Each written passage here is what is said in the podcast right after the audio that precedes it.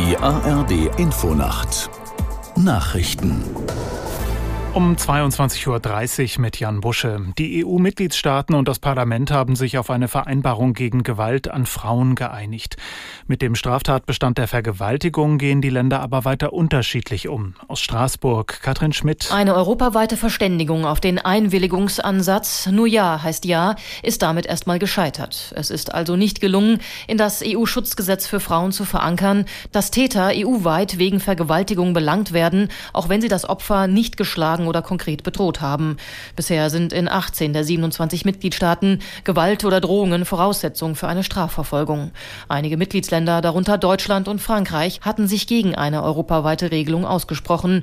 Sie argumentieren, der Vorschlag gehe über die EU-Kompetenzen hinaus und das Gesetz sei damit vor Europagerichten angreifbar. Bei schweren Verkehrsverstößen sollen Autofahrer künftig in der gesamten EU bestraft werden können.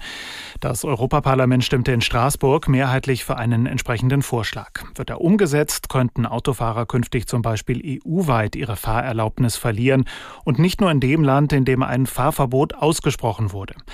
Die Details sollen nun in Verhandlungen mit den Mitgliedstaaten geklärt werden.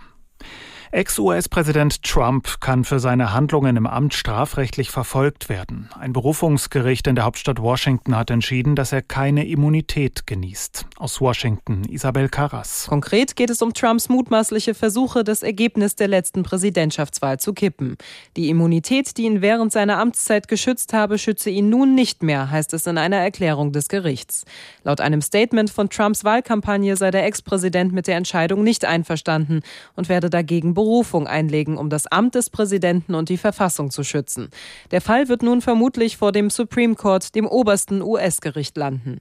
Damit könnte sich eine finale Entscheidung in dem Verfahren erneut verschieben, möglicherweise bis nach der Präsidentschaftswahl Anfang November. Rund zehn Wochen nach der Parlamentswahl in den Niederlanden sind die Koalitionsgespräche gescheitert.